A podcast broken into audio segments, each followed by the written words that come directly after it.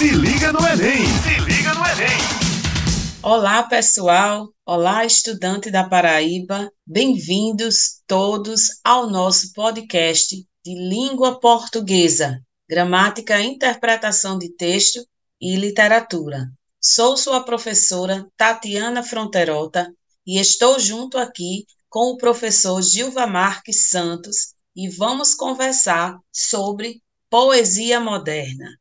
Estamos aqui na Rádio Tabajara com o programa Se Liga no Enem PB, Programa de Preparação para o Exame Nacional do Ensino Médio, produzido pela Secretaria de Educação do Estado. O programa vai ao ar de terça a sexta-feira, a partir das 18 horas. Fiquem ligados. Neste episódio, vamos explorar pontos interessantes da poesia moderna. E eu já vou iniciar aqui com o Carlos Drummond de Andrade, que disse assim: Os ombros suportam o mundo. Chega um tempo em que não se diz mais, meu Deus, tempo de absoluta depuração, tempo em que não se diz mais, meu amor, porque o amor resultou inútil, e os olhos não choram, e as mãos tecem apenas o rude trabalho, e o coração está seco. Em vão mulheres batem a porta, não abrirás. Ficaste sozinho, a luz apagou-se, mas na sombra teus olhos resplandecem enormes. És toda certeza, já não sabes sofrer, e nada esperas de teus amigos. Carlos Drummond de Andrade. Gilva Marque, tudo bem com você? Olá, Tatiana Fronterota, tudo bem? É um prazer imenso estar batendo esse papo contigo e já aqui estendendo o nosso abraço a todos os alunos da rede estadual da Paraíba que estão nos acompanhando, né? E observando aí atentamente a leitura é, de um dos maiores poetas da literatura nacional, Carlos Drummond de Andrade, né? Os ombros suportam o mundo. E é exatamente sobre esse lirismo da poesia moderna que nós iremos conversar nesse nosso, nesse nosso bate-papo. Então, você que está nos assistindo, lava esse papel na mão, né? já vá pegando as referências do, dos textos, né? É, é, já vá pegando as principais características dos autores, porque a poesia moderna ela cai demais na prova do Enem e é fundamental que você tenha esse conhecimento linguístico para fazer é, a, a prova, né? A gente já vai percebendo aí que a, a, poesia lírica ao pé da letra, ela expressa sentimentos, emoções, através de um eu lírico, lembrando que o lírico é diferente de autor, né? E o que é que a gente já vê aí? Um poema profundo do Drummond, é um poema em que o Drummond é, vai mostrando claramente uma característica bem marcante da sua obra, que é um conflito entre o eu e o mundo. O mundo não aceita o eu, e aí nós temos aí, chega um tempo em que não se diz mais, meu Deus, tempo de absoluta depuração, ou seja, tempo difíceis, e esse tempo chegou, né? Então, é, excelente leitura da professora Tatiana, e a gente vai conversar a priori sobre essa poesia moderna, dizer que a poesia moderna no Brasil, ela inicia em 1930, poesia moderna brasileira que nós vamos nos deparar, e essa poesia de 1930, ela tem é, uma forte característica de que, à época, nós tínhamos a ditadura Vargas, o Estado Novo, nós tínhamos, por exemplo, a Segunda Guerra Mundial, né? e a gente vai perceber é, essas características em alguns dos poemas. Né? Também nós temos uma parte musical com o Vinícius de Moraes, né? também a Cecília Meireles, e a gente vai conversando sobre poesia. Beleza, Tati? E sobre Drummond, Tati, que a gente acabou de. de você acabou de, de, de, de, é, de recitar uma poesia, né? sobre o Carlos Drummond de Andrade, o, o Drummond, lembrando que é um dos poetas que, que mais cai nas provas de Enem, né? Drummond é uma referência, né? Então, tem o Drummond, o poeta de seu tempo. Tá aí, Tatiana, o poeta de seu tempo. Por que, que, ele, que ele é chamado poeta de seu tempo? Qual foi a época que ele viveu, né? Quais são as características dele? É, é, é que o nosso aluno possa entender. O Carlos Drummond de Andrade o nosso Drummond, um renomado poeta e escritor brasileiro, nasceu em 1902 Minas Gerais, vamos anotando aí, e falecido no Rio de Janeiro. Drummond é uma das figuras literárias mais importantes e influentes da literatura brasileira do século XX, e é muito recorrente a sua participação no Exame Nacional do Ensino Médio. Participação é sim, porque Drummond, gente, ele vive ainda entre nós. E falando de, de Enem, com certeza é um bom, uma boa pedida aqui para o nosso podcast de hoje. Então, sua obra abrange diversos gêneros literários, incluindo poesia, crônicas e ensaios. Drummond, pessoal, foi um dos principais expoentes da segunda geração do modernismo brasileiro. Esse modernismo, né, Gil, movimento que trouxe uma renovação na forma e no conteúdo da literatura nacional. Esse aí é um momento para a gente é, é, anotar, realmente buscar mais um pouco aí sobre o modernismo.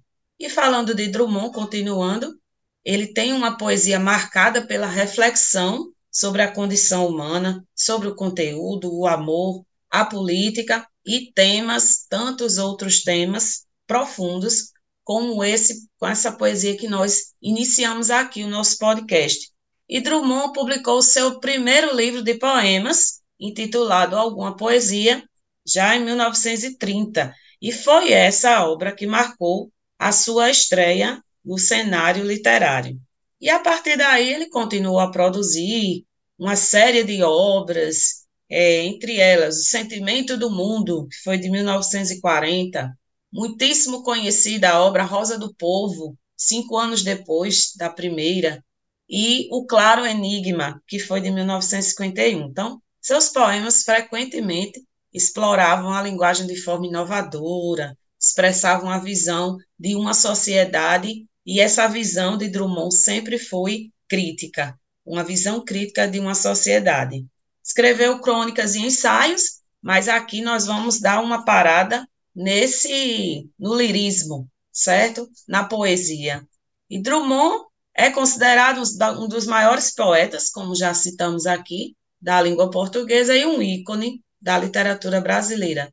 Gilva Marque, eu acredito que Drummond vai estar conosco aí no Enem 2023. Muito importante isso, porque é, eu recomendo para os alunos um poema do Drummond, que é, assim, é bem biográfico e diz muito sobre a obra dele, que é Poema de Sete Faces, né? Ó, já mostra um estilo multifacetado, é um poema de sete faces, então não vá é, buscar no Drummond aquele poeta é, monotemático, não existe um monotemático, ele é um poeta que tanto fala sobre as dores íntimas, quanto fala de problemas sociais, né? Por exemplo, ele viveu às vésperas da Segunda Guerra Mundial, 1945, e em 1942 ele publicou o poema José, que vocês devem conhecer, né? E agora José, a festa acabou, a luz apagou, o povo sumiu, a noite esfriou, e agora José, né? O e agora José pode ter uma leitura individual, e agora Gilvamar, que agora Tatiana, e agora alunos que vão fazer o Enem, mas também tem uma leitura coletiva. E agora, José, e agora, ser humano, para onde se vai depois das atrocidades da guerra, né? O Drummond captou as dores de um mundo apreensivo e nervoso, né? Um mundo apreensivo e nervoso, como vocês viram é, é, na belíssima leitura da professora Tatiana, os ombros suportam o mundo, dizendo: chegou, chegou um tempo em que não é possível morrer, chegou um tempo em que a dor é inevitável. Tá? Então, as dores e as angústias. O Drummond traz em algumas poesias pessimismo, melancolia, que é típico do, do, do, dos grandes poetas, né? Mas também o Drummond traz uma poesia é, leve, né? Poesia leve, por exemplo, cidadezinha qualquer. Ele faz um cotidiano de uma cidade pequena, né? Desmistificando aquela ideia da paz, da tranquilidade da cidade pequena como algo positivo. Por exemplo, é, mulheres entre laranjeiras, né? homens entre bananeiras, pomar, amor, cantar. Um homem vai devagar, um cavalo vai devagar. Eita vida besta, meu Deus, né? Então, veja, ele quebra aquele estereótipo de que tudo é tranquilo e é bom. Tranquilo pode ser monótono, pode ser terrível, né? O Drummond pregou, por exemplo, a ideia da modernidade, né? Stop, a vida parou ou foi o automóvel, né? Uma poesia simples, né? E, e, e, o Drummond mesmo, ele se auto-intitula, ele mesmo diz, ó, é, é, é, que há no Drummond três núcleos profissionais, né? É, lembrando que, que, como diria o poeta e grande crítico literário é, Lima Barreto, no Brasil, você não vivia de escrever, né? Você escrevia, só dava para comprar o pão. Para comprar a manteiga, você tinha que ser funcionário público, né? E o Drummond, ele era funcionário público para sustento da família, como ele mesmo diz. Ele era um cronista e poeta por obrigação, né? um cronista por obrigação. Por que cronista por obrigação? Porque você fazia um contrato com o jornal e todos os dias tem que escrever uma crônica. E ele mesmo diz, olha, eu sou um poeta por vocação, né? Sou um poeta por vocação. E é muito interessante porque o Drummond diz que é, é, é, não, não, não, não faça poesia quando você estiver triste, quando você levar um fora, quando você estiver melancólico. O poeta não é não é só é, é, algo momentâneo, é mais profundo, né? Mais profundo. E no poema intitulado Poema de Sete Faces, a gente vai perceber muito isso, ó. Abre aspas, né? Poema de Sete Faces. Quando nasci, um anjo torto desses que vivem na sombra diz: Vai, Carlos, ser gauche na vida. Olha, veja, quando um anjo torto vai ser gauche. Gauche é uma expressão francesa que significa diferente. Você vai ser diferente, você vai ver coisas diferentes. E o que, que a gente percebe, galera? Alguém que, que tem uma sensibilidade humana, alguém que vê as coisas de maneira diferente, vai sofrer, né? Vai sofrer, né? Então, o Drummond já parte de, desse princípio, né? É, é, Vai, Carlos, ser coxo na vida, vai ser, você vai ser diferente, você vai sofrer. Continuando o poema, que é bem fragmentado, ele chega a dizer: As casas espiam os homens que correm atrás de mulheres. Talvez é, o céu fosse azul, não houvesse tantos desejos. Um bonde passa cheio de pernas, pernas brancas, pretas, amarelas. Para que tanta perna, meu Deus? Pergunta meu coração, mas meus olhos não perguntam nada. Então, ele sai de uma, de uma do mundo pessoal, vai caro ser gosto na vida, para depois fazer uma reflexão social. Para que tanta perna, meu Deus? Para que tanta gente através de uma metonime, né? Então, eu diria, é, Tatiana, que nós temos, o nosso aluno de casa, o, o Drummond, é, dois aspectos me chamam muita atenção na obra do Drummond Anda, né?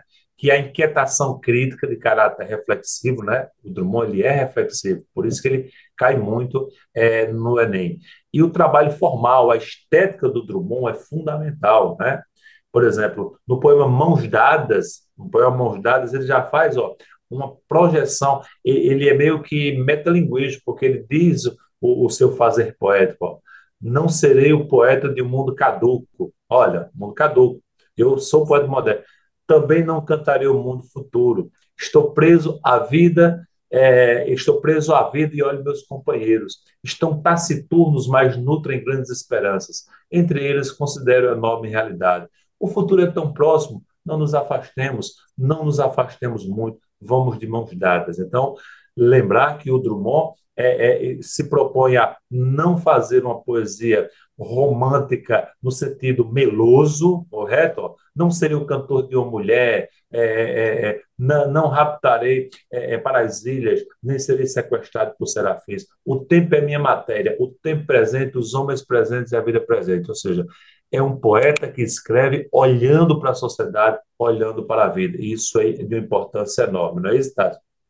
E sobre o poema Mãos Dadas, eu deixo aí para a galera três pontos é, bastante pertinentes para as suas anotações aí. Então, Mãos Dadas é, é um outro poema que é muito conhecido por Carlos Drummond de Andrade, e ele faz parte do mesmo livro, Alguma Poesia, que foi lançada em 1930.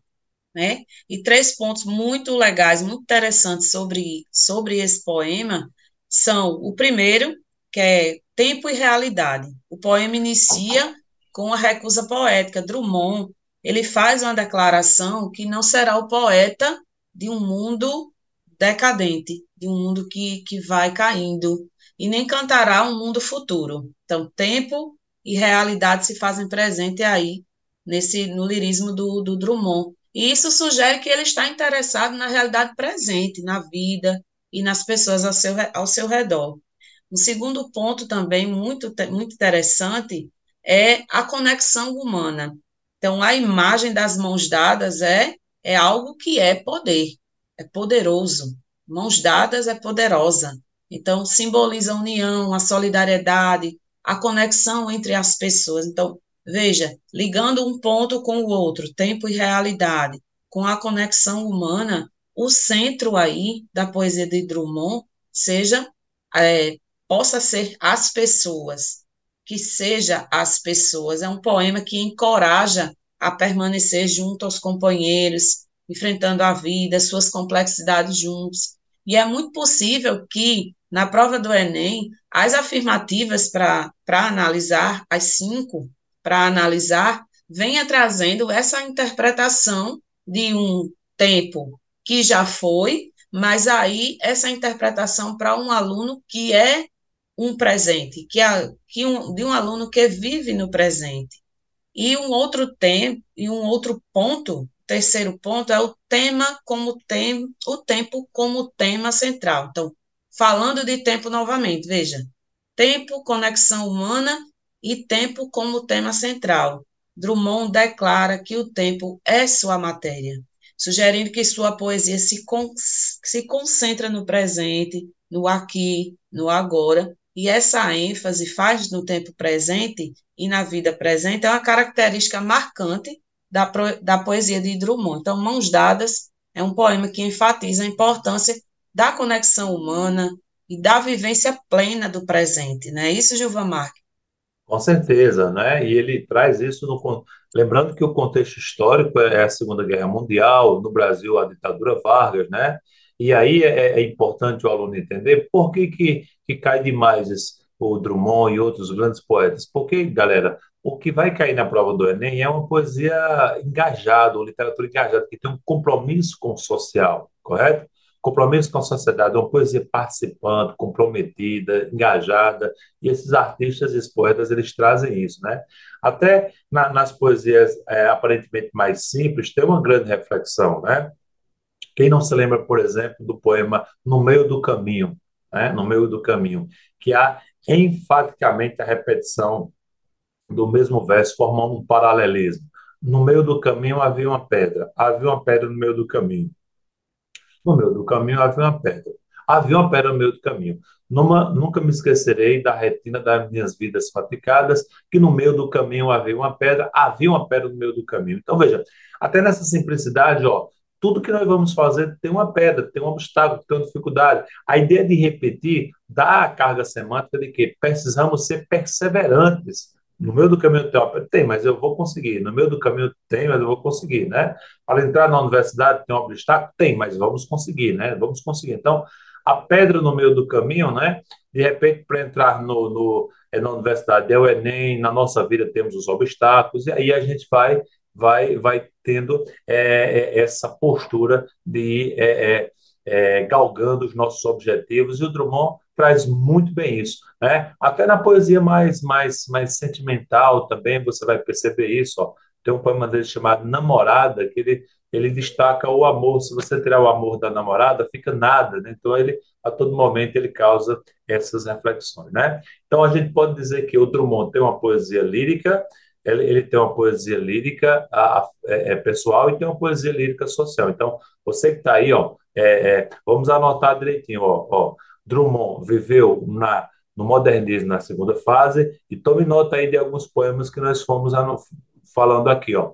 É, Ombros suportam o mundo, né? Mãos dadas, né? no meio do caminho havia uma pedra, correto? E agora, José, são poemas que podem estar na prova do Enem. Agora, Tatiane, temos outros poetas modernos, né? E me veio à cabeça agora, né?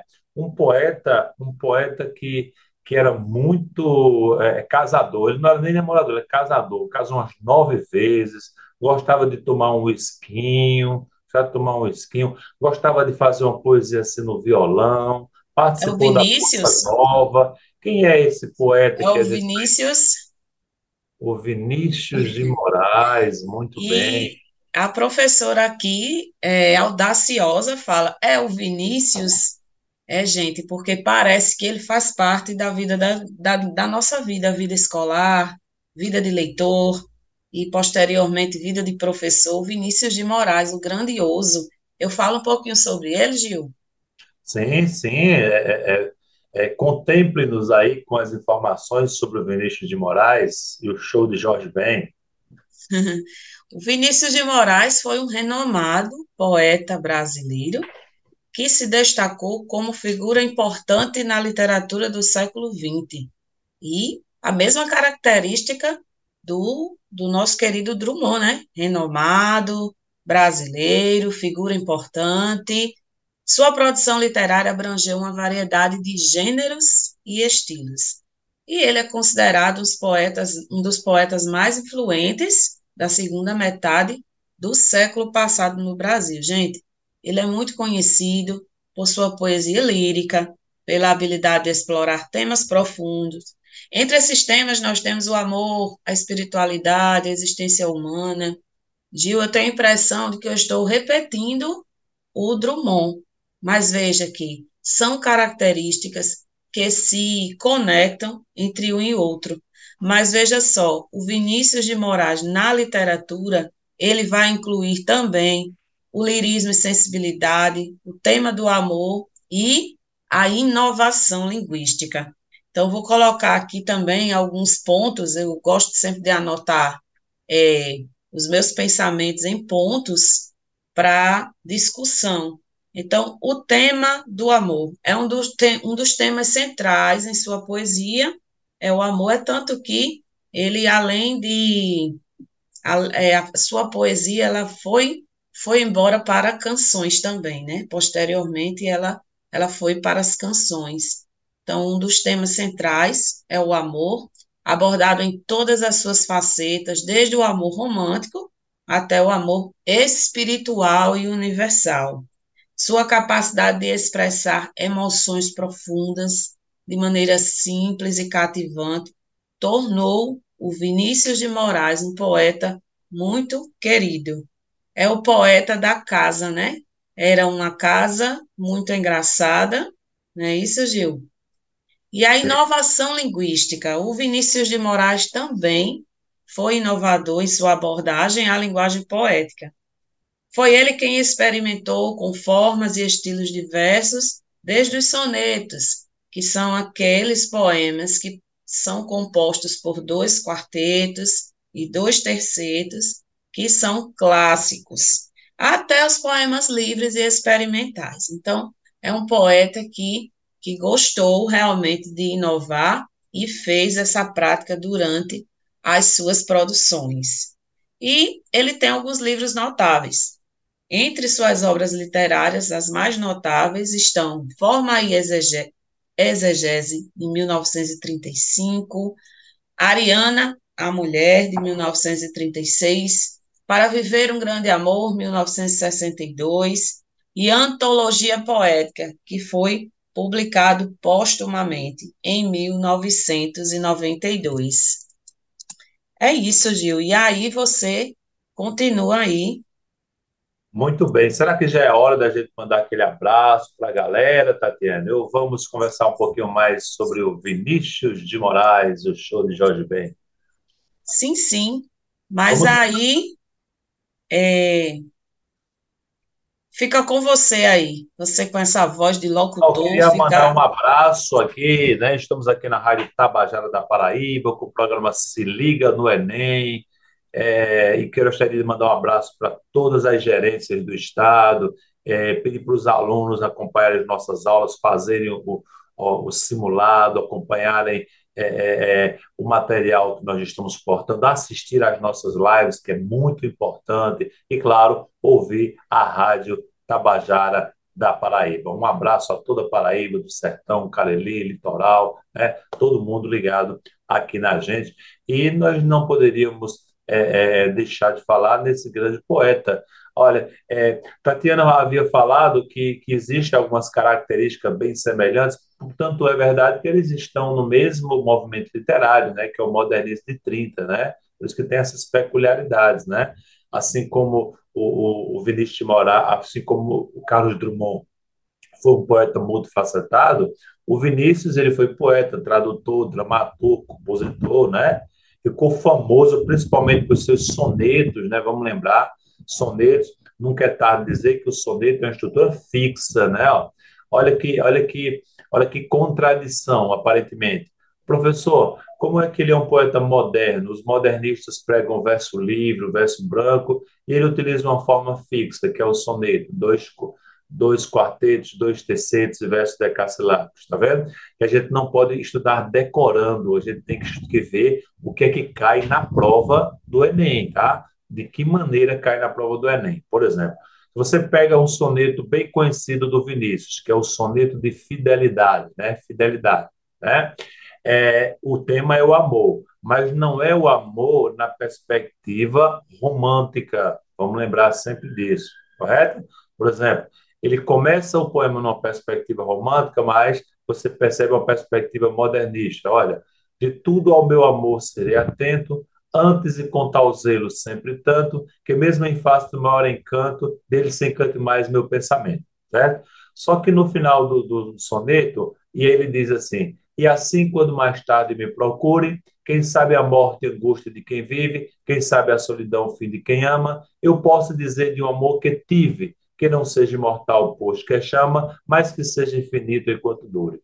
Correto? Veja que aí ele privilegia a efemeridade, a, a transitoriedade e a mudança do tempo, correto? O amor romântico, qual era a ideia do amor romântico? Né? Que seja eterno para sempre, o meu amor será para sempre. Agora você já tem uma perspectiva diferente, que seja eterno enquanto dure.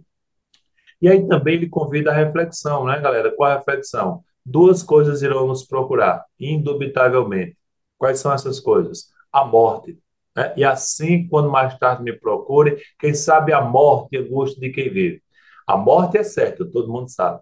Mas antes da morte nos procurar, particularmente ela vai me procurar só quando eu tiver 110 anos, né? Com Tatiana, acho que 115, né? Quando a morte nos procurar, vem outra coisa antes da morte. Qual é? A solidão. E assim, quando mais tarde me procure, quem sabe a morte e a angústia de quem vive e a solidão fim de quem ama, eu posso dizer de um amor que tive. Quando a solidão vier, eu vou me confortar, porque eu amei de verdade. Eu não fingi, eu amei. Isso vai me consolar. Não, é hora de partir porque eu amei de verdade, eu não fingi. E aí dialoga também com outra, com a música do Vinícius, que é muito boa, né? É a música do Vinícius que faz muito sucesso, que é o canto de, de Ossanha, o canto de Ossanha, né? Que diz assim, ó, o homem, o homem que diz, o homem que diz dor não dá, porque quem dá mesmo não diz. O homem que diz vou não vai, porque quando foi já não quis. O homem que diz sou não é, porque quem é mesmo é não sou. O homem que diz estou não tá, porque quem porque ninguém tá quando quer, né? Pergunte para o seu orixá, amor só é bom se doer. Então lembre que ele vai mostrando essa angústia humana. E lá em Samba de Prelúdio, que é um deleite, né? Vão, vão anotando as músicas aí para vocês escutarem, né? né? É, é, o homem, todo homem de bem não trai o amor que lhe quer seu bem. Quem de dentro de si não sai, vai viver sem amar ninguém. Olha que coisa bela. Ó. Quem de dentro de si não quem de, de dentro de si não sai, vai viver sem amar ninguém. Quem não se entregar de corpo e alma não vai ser feliz, né? Atenção, não é nem que não vai ser feliz, né? A felicidade vai depender, mas não vai ser sincero. E lá na frente, quando chegar a solidão perto da morte, vai dizer, pô, eu vivi uma mentira, né? Eu vivi uma mentira. Então, quem, notem aí, quem de dentro de si não sai, vai viver sem amar ninguém. Aí é diretamente, ó, já em seguida ele já coloca um verso social, né? Ou seja, quem de dentro de si não sai, vai viver sem amar ninguém. O dinheiro de quem não dá é o trabalho de quem não tem. Acabou para uma veia social. Então, é o nosso grande Vinícius de Moraes, que tem uma poesia. Cuidado para você não não não confundir, achar que é, a mídia brasileira gosta de rotular as pessoas, né? Tá? O, o Vinícius era considerado como um poetinha, né? Ah, vivia no Rio de Janeiro, a Bossa Nova, cantando as músicas, né? elogiando as mulheres, beleza? É, inclusive, ele foi ao encontro de João Cabral do Melo Neto, João Cabral do Melo Neto, que é considerado o engenheiro da palavra, formal, linguagem elevada, né? E, e, e, o, e, o, Vinícius dizia que a poesia do Drummond, do, do, Drummond, não, perdão, do João Cabral, né, dava uma dor de cabeça muito grande para fazer, porque ele era um trabalhador e ele era, era uma música muito mais de inspiração, mais de, de, de leveza, correto? Mas não confunda, a mídia o chamou de poetinha, mas você vai perceber em algumas poesias do Vinícius uma forte presença social. Né? Basta nós nos lembrarmos, por exemplo, do famoso poema Rosa de Hiroshima. Ah, você lembrou, né, que está aí nos escutando? Ah, é esse mesmo, esse poema que foi gravado por, é, que foi musicado por nada mais, nada menos que Ney Mato Grosso, né? Pensem nas crianças mudas telepáticas, pensem nas mulheres rotas alteradas, é, não vá tirar o poema por minha voz, você vai lá escutar é, de Mato Grosso, beleza, galera? Então, ó, ó, pense nas crianças, mas ó, não se esqueça da rosa, da rosa de Hiroshima, da rosa hereditária, ou seja, a rosa de Hiroshima é uma metáfora de quê? Da bomba atômica, né? Uma metáfora da bomba atômica, né? As mulheres com rotas alteradas, com ciclo menstrual alterado, que vai alterar gerações e gerações, né? Então, você tem uma poesia de cunho social, né? Lá no poema Construção, por exemplo, do Vinícius de Moraes, né? Que tem também uma veia social, é, tem uma passagem que ele diz: o operário não sabia que a casa que ele fazia, sendo a sua liberdade, era a sua escravidão. Liberdade, escravidão. Então, ele tem uma veia social. Não é isso, Tatiana? Então, o nosso Vinícius deixou um legado imenso, mas um legado assim imenso mesmo. Agora, os alunos devem estar perguntando: vocês não estão muito assim machistas, falando de Vinícius, falando de, de Drummond? Não tem nenhuma mulher que se destacou? Tem, tem, nossa querida Cecília Meirelles. A gente vai falar sobre ela sim, né? Mas eu chego tá... agora, eu chego agora com a Cecília Gilva Marque, estava aqui é, fazendo a mesma pergunta, e aí, será que vai dar tempo de falar da queridíssima Cecília, que escreveu Retrato? Eu não tinha este rosto de hoje, assim calmo, assim triste, assim magro nem estes olhos tão vazios, nem o lábio amargo. Eu não tinha estas mãos sem força, tão paradas e frias e mortas. Eu não tinha este coração, que nem se mostra, e não dei por esta mudança tão simples, tão certa, tão fácil. Em que espelho ficou perdida a minha face? Cecília Meirelles. É, é, a Cecília ela tem um depoimento dela que eu acho muito forte, é, Tatiane, nossos ouvintes, aqui ela disse que perdeu a mãe muito cedo, né? Também perdeu o pai muito cedo, e o primeiro marido cometeu suicídio, né?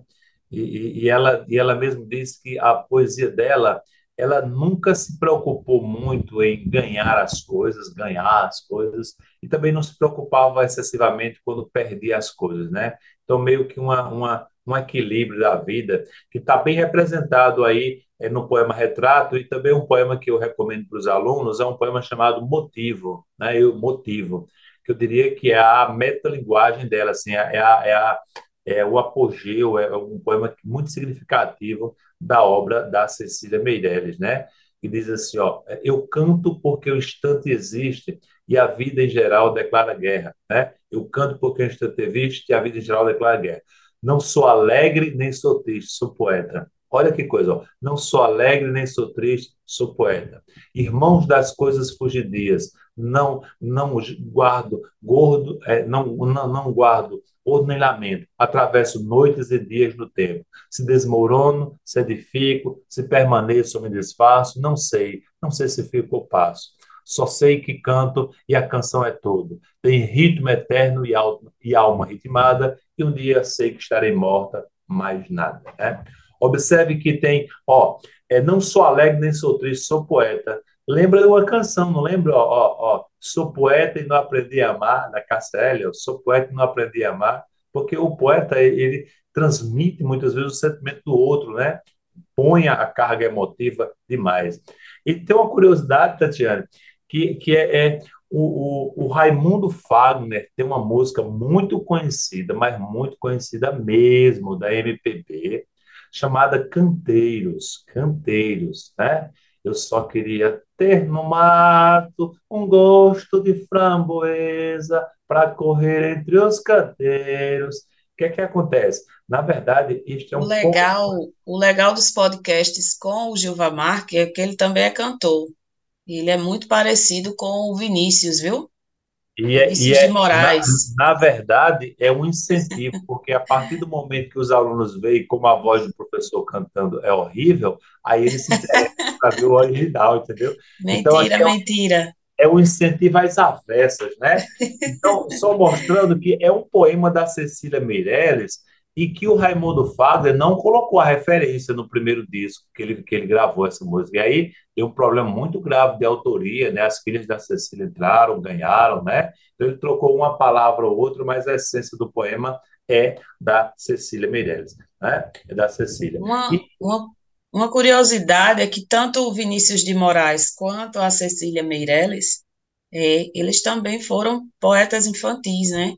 Então, a Cecília Meirelles, ela fundou a primeira biblioteca infantil do Brasil, lá no Rio de Janeiro, no bairro do Botafogo, e escreveu, foram muitas obras, é, foram muitas poesias infantis, assim como Vinícius de Moraes. Então, algumas dessas obras foram Criança Meu Amor, de 1923, Nunca Mais e Poemas dos Poemas, de 1923 também, entre outros exemplos de obra literária para o público infantil. É verdade. E, e, vamos destacar, né? A poesia da Cecília, galera, ela é uma poesia intimista, e falar do eu, do pessoal. Então, tem motivo, por exemplo, como retrato, né? Influência da psicanálise, foco social, da geração de 30. E a Cecília tem uma poesia que chama a atenção, né? Que é uma poesia de cunho social, que é Romanceiros da Inconfidência. Nesse livro, na verdade, ela fez um trabalho de pesquisa, 10 anos pesquisando a Inconfidência Mineira e reproduziu os episódios da Inconfidência através de poesia, versos com sete sílabas. Muito bom, vale a pena fazer a leitura desse livro da Cecília Meirelles. E ela, claro, tem uma forte característica dos poetas simbolistas, da musicalidade, da melodia. Tanto é que poemas como Retrato, Motivo foram gravados por artistas da MPB, tá bom? Então, vale demais a pena fazer a leitura de Cecília e cai muito na prova. Então, o que, é que a gente sugere, ó, né, Tatiana? Você que acabou de ouvir o nosso podcast sobre Cecília, sobre a poesia moderna de Vinícius e sobre Drummond, vai aí, pesquisa no, na, na, internet mesmo, olha lá no, no Google formulário nosso as questões que envolvem esses autores, já vai treinando alguma questão, é, é, é ouvindo o nosso podcast e, e, na verdade, treinando algumas questões aí do Enem. Valeu, galera! Forte abraço a todos, fiquem na paz, força, foco, fé, que Tatiane vai conversar com vocês e se despedir. Essa foi a dica da semana do estudo orientado, foi a resolução de questões. Inclusive, nós fazemos isso sempre nos estudos orientados, nas lives, enfim, a resolução de questões, porque o aluno me indagava, professora, como é que eu vou administrar o tempo, como é que eu vou administrar a minha mente, é, é ficando realmente amigo da prova. Então, tudo que você acabou de ouvir no nosso podcast, vai lá, pesquisa alguma questão que tenha o modelo Enem ou que já tenha caído no Enem, e aí você vai ficar com essa intimidade com a prova. Nós vamos encerrando por aqui, agradecendo aí a participação de cada um de vocês nos ouvindo. Esse foi o programa Se Liga no Enem PB, na Rádio Tabajara. O programa vai ao ar de terça a sexta-feira, a partir das 18 horas. Fiquem ligados até a próxima. Se liga no Enem! Se liga no Enem!